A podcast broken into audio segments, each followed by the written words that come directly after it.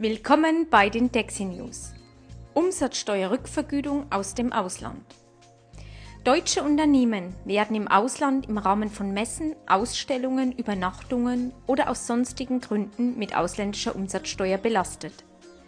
Diese kann man durch das sogenannte Umsatzsteuervergütungsverfahren im Nachhinein erstattet bekommen. Die Rückvergütung ist für eine erhebliche Anzahl von Ländern möglich und besonders im Rahmen der EU mit einem entsprechenden Antragsformular zu beantragen. Für das Umsatzsteuervergütungsverfahren gibt es grundsätzlich materielle Voraussetzungen und formelle Anforderungen, die im Einzelnen eingehalten bzw. abgeklärt werden müssen. Doch bedenken Sie bitte, am 30.06.2009 läuft in den meisten Ländern die Frist für die Beantragung der Mehrwertsteuererstattung 2008 ab.